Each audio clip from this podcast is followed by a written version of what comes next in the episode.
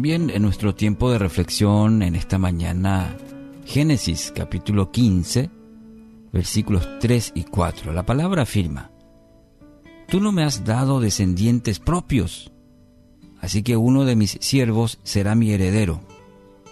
Después el Señor le dijo, No, tu siervo no será tu heredero, porque tendrás un hijo propio, quien será tu heredero. Bueno, esto es parte de un diálogo, del diálogo entre Dios y Abraham, que se registra en Génesis capítulo 15. Él y su esposa Sarai habían recibido la promesa, la promesa de Dios que tendrían un hijo, aún ya en una edad avanzada. La promesa era esta, haré de ti una gran nación. Era la promesa de Dios para Abraham. Pero ¿qué pasó? Y bueno, parece que la espera se hizo muy larga. Y Abraham, como probablemente lo hagamos usted y yo, empezó a dudar. El famoso ¿será? ¿Mm? ¿Cuántas veces nos pasa a nosotros?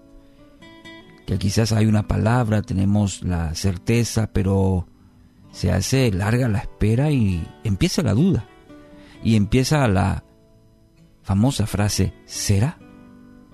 Y en este contexto es que encontramos este pasaje en la que Abraham tenía aproximadamente 85 años y no habrá sido fácil para Abraham poniéndonos en, los zapatos para su esposa Sarai.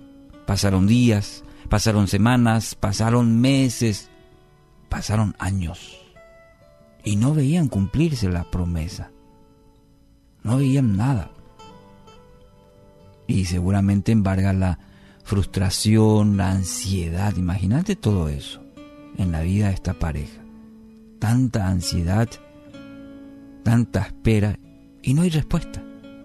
No, definitivamente no fue fácil, no fue fácil.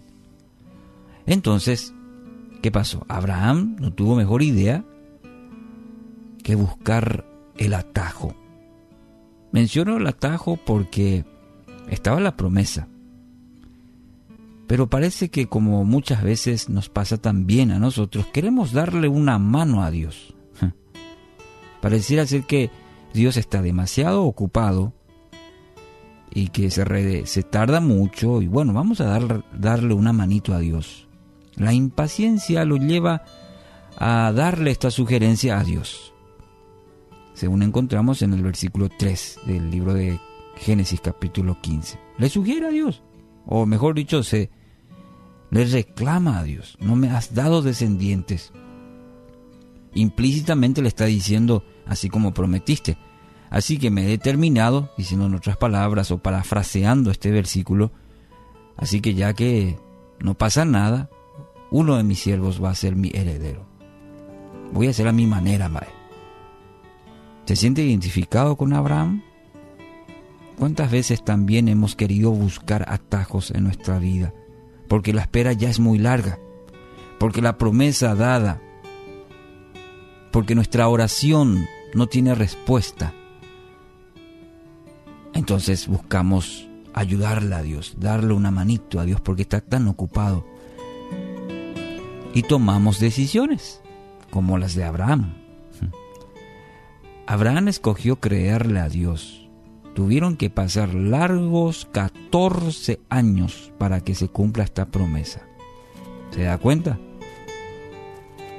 No, no, no es que pasó semanas y días como a veces nosotros decimos, Señor, ya pasaron dos días y no me respondes. Abraham pasó 14 años esperando que se cumpla esa promesa en su vida. ¿Y por qué será? No, se ha hecho la pregunta, ¿por qué Dios muchas veces nos lleva a ese tiempo de espera? Nos lleva a la sala de espera espiritual. Mire lo que dice Romanos 5, 3, 4. También nos alegramos al enfrentar pruebas y dificultades porque sabemos que nos ayudan a desarrollar resistencia. Palabra clave, resistencia. Y la resistencia o la paciencia que dice la Reina Valera, lo traduce de esa manera, desarrolla firmeza de carácter y el carácter fortalece nuestra esperanza segura de salvación. Qué hermoso texto. Romanos 5, 3, 4. La aparente demora de Dios permitió que Abraham desarrolle, desarrolle paciencia o resistencia, carácter y esperanza. Cualidades muy necesarias para su llamado, lo estaba equipando para todo lo que tenía en el llamado de Abraham. Y así también es en su vida y en la mía. La misma manera Dios está trabajando en su vida para su propósito y para su gloria.